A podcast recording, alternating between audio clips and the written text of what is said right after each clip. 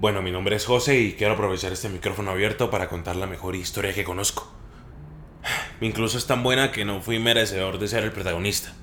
Pero tuve la suerte de presenciarla tan de cerca que espero que el corazón de ustedes se derrita de amor tanto como el mío lo hizo. Esto es sobre un sentimiento tan auténtico y espontáneo que solo podría pertenecerle a un niño de 13 años. Pedrito, le decíamos un estudiante que tuve por dos cursos durante la época en que fui profesor en un colegio por ahí del que ya ni recuerdo el nombre.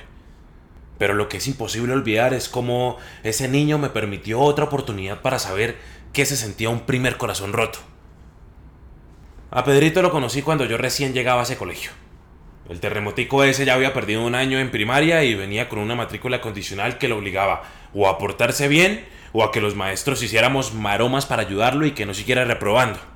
Es que ese niño era increíble. Muy cansón e insoportable, obviamente. Pero la energía y magia que llevaba detrás de esos zapatos rotos y pelo largo ya lo hacía necesario en la institución. Todo el mundo lo quería. El primer año que lo tuve de alumno, aprendí a conocerlo. Las llegadas tarde porque vivía solo con su abuelita y ella apenas podía con tanto. Eh, muchos acostumbrábamos a llevar extra raciones en el almuerzo porque eso para él era una merienda increíble. En fin, Perdía todos los trabajos y no era nada juicioso. Pero sus ganas de aprender a pesar de todas las dificultades eran tantas que teníamos una especial paciencia con él.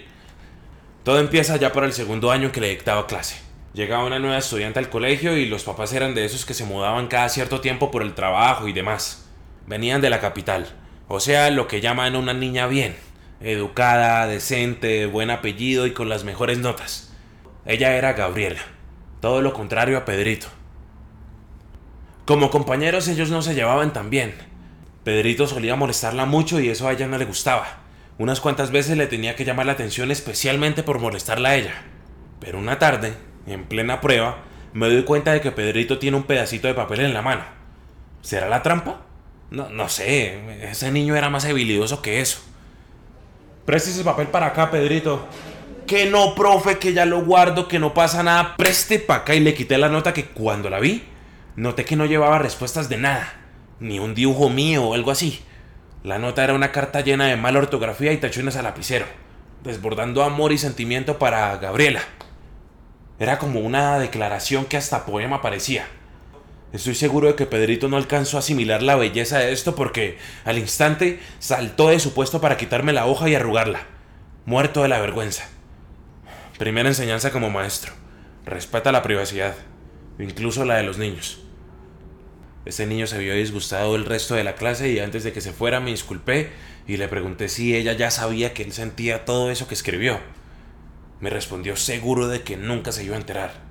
Quién sabe si estaba consciente de lo diferentes que eran. En ese punto se me ocurrió un plan cruel, pero que de seguro iba a funcionar. Pedrito, vea, usted tiene una matrícula condicional.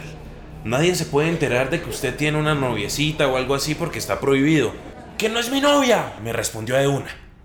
Vea, Pedrito, yo no le voy a decir a nadie, yo guardo el secreto, pero con la condición de que usted mejore sus notas y rendimiento. Es más, si eso pasa, yo le ayudo a conquistarla. Ese niño se quedó varios segundos procesando lo que le dije para luego aceptar decidido, con esa astucia que le caracterizaba para salirse con la suya siempre. De aquí en adelante empiezan a pasar las semanas y ocurre lo que nadie se creía posible. Pedrito, el mismo que le robaba los balones al entrenador y llevaba un cuaderno para todas las materias, empieza a escalar el cuadro de honor y a ocupar poco a poco los primeros puestos. Le bastaron dos meses para, sin dejar atrás su espíritu travieso e inquieto, destacar académicamente. Ahora me quedaba cumplir a mí con mi palabra. A ver, este niño había cambiado del cielo a la tierra en cuestión de nada. Mínimo yo le ayudaría a ser un poco más romántico para que pudiera conquistar a la Gabriela. Por lo menos ya no le jalaba el cabello y se burlaba de ella. Supongo que esa era su manera de expresar cariño. Pero ahora estaba yo ahí, en las horas libres, mostrándole a un niño de 13 años cómo conquistar a una niña. ¿Qué decirle para que ella le gane cariño y todo eso? Pedrito apuntaba todo en su cuaderno y parecía practicar en la casa porque cada día lo veía mejorando notoriamente su actitud con su compañerita y se volvieron muy cercanos en poco tiempo. O sea, este niño era más juicioso con lo que le enseñaba de amor que con las tareas del colegio. Incluso en momentos me sentía avergonzado de enseñarle a Pedrito. porque cuando hablaba de Gabriela pareciera como si entendiese todo sobre el amor, más que yo y que cualquiera. Quién sabe si aprendió a hablar así de poético por las novelas mexicanas que veía con su abuelita en la casa, o si esa señora no estaba ni enterada de todo lo que estaba pasando. Pues como la dejaron de citar por mal comportamiento, ya no sabía ella. Pero estoy seguro de que ayudó a que su nieto llegara más presentable y oliendo a rico para cada mañana y bien tempranito ir a saludar a Gabriela y andar por ahí compartiendo merienda en los recreos o agarraditos de la mano a escondidas porque si los papás de esa niña se llegaban a enterar de que estaba de amiguita con ese niño, yo me iba a meter en un problema, o, bueno, todos. Pero Pedrito se veía dispuesto a luchar contra cualquier cosa e interponerse a todo por ese amor. Ahí estaba yo detrás corrigiéndole la ortografía de los poemas que le escribía y nunca era capaz de entregarle o contándole cómo actuó un caballero para que él poco a poco fuera tomando ese valor que necesitaba para hacer la dichosa pregunta. Esa pregunta que marca un antes y un después. A veces para bien o a veces para mal. ¿Me dejarías ser tu novio? Y bueno, yo sé, hombre, pero antes de burlarse de un niño de 13 años que va a preguntar eso, pensemos en nosotros que incluso a estas alturas no tenemos el valor de formalizar ese paso aún después de meses. Ese niño iba de cabeza con toda para hacerlo lo mejor que pudiese. Ojalá ese tipo de amor tan valiente y decidido nos acompañara siempre. Esas ganas de primero merecerse estar con alguien para luego dar el paso. Así como hizo Pedrito, que se ganó el derecho de expresarle su amor a Gabriela. Sí, se lo ganó. Se lo ganó primero demostrándole todo eso bonito que él tenía para ofrecerle. Todas esas mejoras que estaba dispuesto a hacer en muchas actitudes para ser el indicado. No planeaba llegar a hacerle una pregunta comprometedora que se basaba en ilusiones. No, esto se trató de primero los hechos y luego la pregunta. Oración que practicó una decena de veces desde la semana anterior. Nunca lo había visto tan nervioso e inseguro. Ese intrépido Pedrito que actuaba por instinto había desaparecido. Ahora el amor dominaba sus pensamientos. De seguro por eso dejé que durara tanto considerándolo. Tal vez esa ansiedad le demostraría que hay sentimientos más fuertes que uno mismo a veces. No sabía que dejarlo meditar las cosas sería una mala decisión. Un lunes, cuando al parecer por fin Pedrito llegaba listo para dar el paso tan importante, solo empezó a pasar el tiempo. Primera hora, segunda hora, casi el recreo y Pedrito solo miraba de reojo la puerta a ver cuándo entraba Gabriela. Era muy raro. Ella nunca llegaba tarde. ¿Será que ahora iba a ser al revés? Ojalá.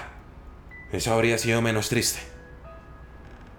Al final del día, ya con Pedrito despeinado y con su perfume casi imperceptible, vino la mamá de Gabriela a recibir los informes de su hija.